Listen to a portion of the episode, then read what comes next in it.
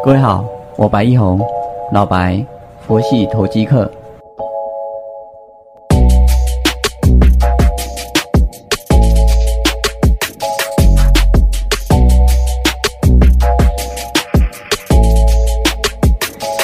各位好，感谢你的再次收听，我是老白，佛系投机客。我们看到大盘现在是涨一百三十二点一哦，那这个跟美股昨天收高有关系。那美股昨天联准会的会议，鲍尔他是说明了一个状况，就是不急于升息啊，要等这个经济完全的复苏啊，疫情能够有效的控制之后，再来做这样子的一个动作啊。那这中间呢，包括了长短债的一个利利差，这个直利率的利差。那直利率我们知道它是一个。从公债价格衍生出来的一个要求市场的，啊市场要求的必要报酬，啊这个东西比较没有一个线性的一个状况，因为是属于叫做人们的预期。那人们如果预期通货膨胀率会开始往上来走，那就会要求殖利率也要往上来提高。我们知道公债的一个票面利率是固定的，但是呢。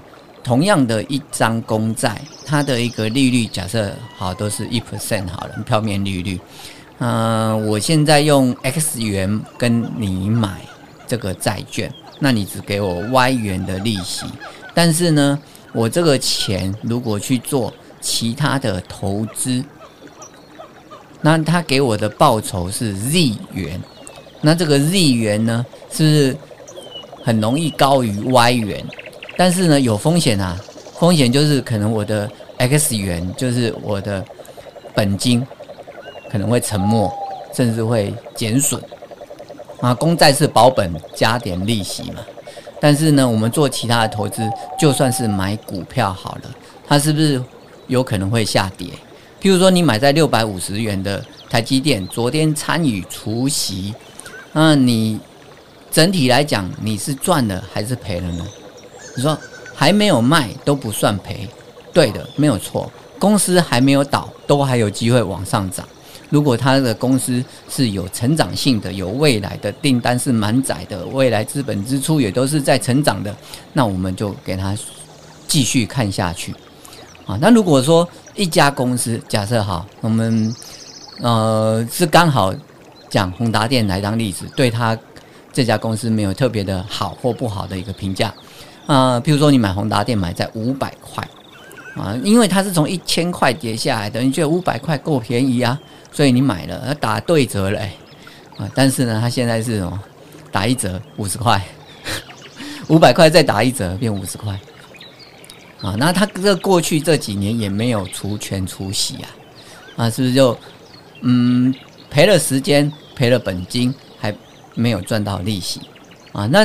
这一档个股对我们的一个殖利率就等于零还负的负报酬嘛，好，所以呢，公债它就是一个类似一个基准线哦，就是说至少最差最差还有一点票面利息嘛，啊，这叫做无风险报酬啊。但是呢，过去这一年它是一个联总会的一个基本利率，它是零啊，然后呢，无限 QE 是买回。公债啊，他一手买回公债，就是在外发行的公债啊，来维持住这债券的价格不往下走啊，因为在债券的价格一往下走的时候，市场值利率就会往上来走啊。那票面利率跟不上市场值利率的时候呢，公债价格会进一步的再往下走啊。那政府要做一些经济。刺激方案呢？零利率了，就是已经没有存款准备率的时候呢，就剩下用公债来发行啊，筹筹措这些资金哦，来来干嘛呢？来刺激景气，来扩大政府支出。那如果殖利率往上走，那公债利率往下来啊，公债的一个价格也往下来走的时候呢，那会发生什么事情？那就会造成的什么？公政府呢，在发行公债的时候，他筹到的钱变少了啊，所以呢，以联总会的一个相对的想法来讲呢，他希望公债的价格维持在一定的水准之上，这样子呢，他在做标售哦，发行三十年新的公债，十年三十年期新的公债呢，是可以筹到比较多的资金。我们讲，他最近不是一点九兆的一个纾困方案过，那一点九兆怎么来？美国虽然是呃，因为森林广场、森林会议之后呢，就由美元制度来取代原本的金本位制度，也就是说，全球只有一个国家，它印钞票不用去看自己国库有多少黄金啊，那就是美元啊。他们可以印钞票，可以这样的时候，但也不能无限制印啊。我们看过去历朝历代，从唐朝发行纸币啊，来取代这个银子啊、金子的一个金属通货之后呢，啊，宋朝或者是唐朝末年，或宋朝末年，或者是元朝末年，或者是明朝末年，都发生严重的通货膨胀啊。那国库支出非常的多，但是呢。没有钱可以花怎么办？就政府自己印印钞票啊，印钞票呢，然后呢做，哎，好，我用钞票来给你当军饷啊，用钞票来跟你买民间物资啊。吉这个我阿兵哥拿到这个钞票跟废纸一样，我这个人民拿到这个钞票，我呃再转出去买其他东西买不动。好，那在哎抗抗战胜利之后的一阵子呢？啊，中国也发生严重的通货膨胀啊，包括台湾，所以呢才会有新台币的产生嘛。那新台币呢，它就是相对应，为什么叫新台币？那表示有旧台币呀，对不对？那旧台币就是价格崩坏了嘛。啊，那时候就是流行在通通货流行在台湾的一个货币啊，叫叫台币啊。后来就再重新去看。国库有多少的黄金啊？不管从哪里来的啊，然后呢，再来去重新定价，然后绑定美元，再发行新台币啊，这样子一个状况。那当然，在接下来就是我们国家一起的努力啊，啊，做出口啊，赚外汇啊，然后把台币弄到有价值啊，啊，这样子。那所以我们台湾现在的定存利率还比美国高。啊，因为我们台币还比较有价值一点啊，啊，是这样的一个状况。我们的国我们的国债其实我们的价格蛮好的啊，票面利率也都报酬率也都不错啊。然后台股也是啊，所以我们台湾真的现在是幸福岛啊，我们可以做做台股，买买台积电啊，有直利率，也有做到价差的机会。不止台积电，今年啊，预估啊有八成的个股它是有直利率的，超过。三 percent 以上哦，啊，那它的成长性也是足够的，足够怎样填息？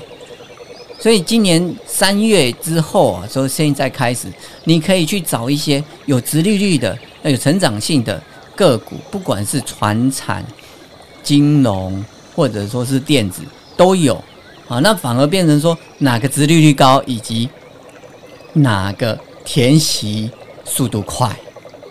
啊，这就要有点美感了。你可以去找啊，我在阿格力的那个节目上面也有说到一个三个方式嘛。首先你要先看去年三季就赚赢前年的啊，那第四季加上去是不是就去年赚赢前年啊？那第一季呢，它又比去年第一季啊来的有成长啊？那因为去年第一季的时候。还没有这个新冠肺炎啊，那这样的话表示说它已经可以保确保说三年的成长率是 OK 的。那再来配息率超过七成的，就是说你赚了十块钱，你可以配七块钱出来的。那再来就是连续三到五年都有填息的，而这样的个股你去抓的时候呢，你可以找到一。票哈，它是有直利率，也有填息，也能够有成长的个股，那它相对的表现就蛮好的。那这样的话，你也可以看到像联阳三零一四的联阳，或者二四五八的翼龙店啊，这个都是 IC 设计类股哦，啊，最近 IC 设计类股很强。那我们上礼拜有做一个蹲泰啊，然后就哔哩咕噜，哦，这个故事我们看 YouTube 引导也都有在讲，我们这边也就是顺带带到就好了。那我们看明年啊，啊，看明年的话呢，这个一个成长性会相对是比较弱一点哦，因为今年会大成长啊，那去年也大成长啊，那基期高了就会又比较弱。啊，所以呢，今年的一个填息是看去年嘛，那这样三年来比的话呢，就这两档股票可以把它留意起来。啊，这是我们今天的部分，谢谢。